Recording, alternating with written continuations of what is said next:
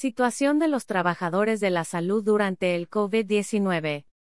Por Cecilia Vargas G., enfermera de la Universidad Nacional de Colombia, auditora, presidente de la Organización Colegial de Enfermería OCE, fiscal nacional de la Asociación Nacional de Enfermeras de Colombia ANEC. Han pasado varios meses desde el inicio de la pandemia y la declaratoria de la emergencia, meses durante los cuales el gobierno ha emitido cientos de decretos, resoluciones y circulares para poder enfrentar la crisis de salud, económica y social desencadenada por el COVID-19. En primer lugar, la pandemia ha demostrado la incapacidad del sistema de salud para resolver la situación y brindar atención a la población afectada. Las unidades de cuidado intensivo en algunas partes del país alcanzaron su máxima capacidad, muchas otras se encuentran al 80% de ocupación, sin contar la incesante congestión de los otros servicios destinados a la atención de pacientes COVID que no están internados en la SUSI. Dentro de los países de la OCDE, Colombia presenta el índice de desempleo más alto, a nivel nacional este indicador llegó al 20.2%, y 13 ciudades reportan que las personas sin trabajo ascienden al 24.7%, lo que ahonda la crisis económica que tiene atrapado al país.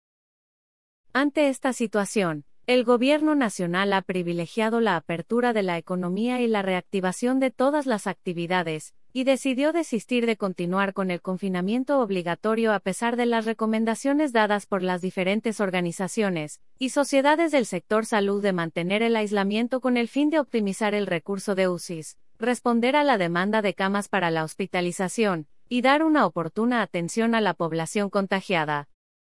En el reporte del día 15 de septiembre el Instituto Nacional de Salud informa que hay 728.590 casos de COVID, 23.288 fallecidos, 13.328 casos de infectados por millón de habitantes, con una tasa de letalidad del 3.2%. Estas cifras nos ubican en el quinto lugar en América Latina en número de contagios. El Boletín Almohadilla 42 de septiembre 11 del Instituto Nacional de Salud reporta que el COVID en el personal de salud es de 9.607 casos de contagio, fallecidos 65, pero en las estadísticas que dirigen algunas organizaciones hay más de 120 fallecimientos. Hay que destacar que del total de afectados del sector salud el personal de enfermería, auxiliares y enfermeras, representa el 45.9%. Las ciudades de mayor contagio son Bogotá, Medellín, Barranquilla, Cartagena, Nariño, Chocó, Valle del Cauca, Risaralda y Amazonas. De otro lado, la problemática que actualmente atraviesa el sector salud y los trabajadores se ha agudizado por aspectos como la tercerización, la falta de elementos de protección personal, los pagos atrasados, el desabastecimiento o escasez de recursos en las instituciones hospitalarias, el acoso laboral, la discriminación social, el atraso tecnológico, el aumento en la carga laboral, entre otros. Estos problemas no son solo producto de la pandemia, son algunas de las consecuencias de la implementación durante 27 años de la Ley 100 de 1993, la cual convirtió la salud en un negocio y cuyo fundamento es el aseguramiento, la mercantilización de los servicios de salud basados en la oferta y la demanda, así como la intermediación. El modelo de la Ley 100 está orientado hacia la curación y relega la promoción y la prevención, aspectos que resultan esenciales en cualquier sistema de salud. La situación descrita es corroborada por el grupo de monitoreo crítico que en el Boletín 003 del 18 de agosto reporta. El 44% de trabajadores y trabajadoras no tiene una relación laboral directa. Solo el 34% cuenta con un tipo de contratación que le brinde estabilidad laboral. El 31% afronta discriminación por parte de la comunidad. El 21.2% reporta aumento en horarios de trabajo. 19.7% afirma que tuvo disminución en el salario. 15.9% dice tener aumento en la carga laboral. 8.3% sufrió acoso laboral. 5.8% declara que ha sido inducido a pedir licencias no remuneradas. 5.6% ha pasado por insinuación de renuncias. 3.1% manifiesta cambio de contratación. 2.4% ha pasado por violencia física por agentes de la comunidad. De manera particular en relación con la entrega de equipos de protección personal, los porcentajes de mayor incumplimiento se presentan en los rubros de guantes, delantal o protector antifluido, uniformes quirúrgicos y polainas. En ese sentido, hay que anotar que cualquier referencia de incumplimiento resulta inaceptable. El índice de bioseguridad es mayor en la población con contratación directa y estable, 65% de cumplimiento, en relación con la población con contrato indirecto e inestable, 54% de cumplimiento, y la diferencia es estadísticamente significativa. P igual 0.000. El análisis de los datos de precarización muestra diferencias entre los trabajadores con contratación directa y estable, y los que no. En el primer grupo se observa el aumento de carga de trabajo junto con los horarios y la violencia relacionada con su labor. En el segundo grupo se presenta con mayor frecuencia acoso laboral, discriminación por la comunidad, la insinuación de renuncia, la disminución del salario y la toma de licencia no remunerada. Los dos últimos puntos fueron estadísticamente significativos.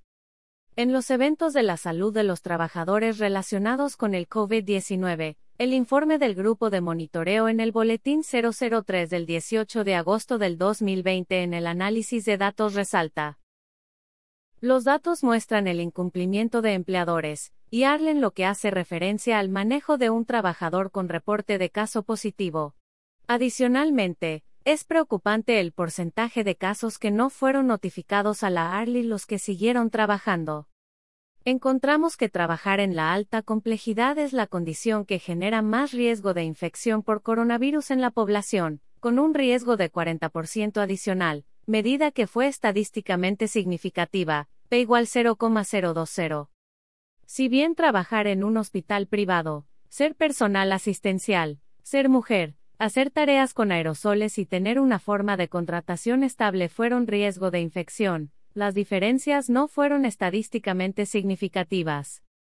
En relación a la salud mental de los trabajadores refiere, los trabajadores y trabajadoras que tienen contacto con pacientes con COVID-19 incrementa el riesgo de tener problemas salud mental en un 47%, trabajar sin protección individual en un 25%, y sin protocolos en un 29%, medidas que fueron estadísticamente significativas, P igual 0.000. 0.041, 0.028, respectivamente. Los problemas de salud mental que refieren son síntomas psicosociales tales como problemas para concentrarse, trastornos de sueño, incapacidad para tomar decisiones, agobio, tensión e incapacidad para afrontar situaciones, entre otros. Al panorama sombrío que refleja la situación actual de los trabajadores de la salud hay que agregar las intenciones del gobierno actual al tramitar una serie de proyectos de ley que pretenden una reforma al sistema de salud y a la contratación, tales como el proyecto de ley 010 de 2020 por medio del cual se dictan disposiciones orientadas a garantizar el derecho fundamental a la salud dentro del Sistema General de Seguridad Social, de conformidad con la Ley 1751 de 2015 y la sostenibilidad del sistema de salud, y el 331 por medio del cual se fomenta el trabajo digno del talento humano en salud y se dictan otras disposiciones. Es preciso aclarar que estas propuestas no ofrecen una alternativa para promover la salud como un derecho fundamental, y no garantizan la contratación digna y justa, que vaya acorde con los postulados del trabajo decente. Por las razones expuestas anteriormente, los trabajadores de la salud han elevado su voz al Congreso de la República para solicitar que se archiven estos proyectos de ley. En este momento es importante hacer un llamado al Congreso, al Gobierno, a los gremios y a todos los empleadores para llegar a consensos con la participación de todo el conjunto de los trabajadores de la salud que permitan construir políticas que contribuyan a asegurar las condiciones de bioseguridad, y establezcan las medidas adecuadas para el trabajo digno del talento humano en salud, ya que es la única forma de cuidar la vida de aquellas personas que nos cuidan.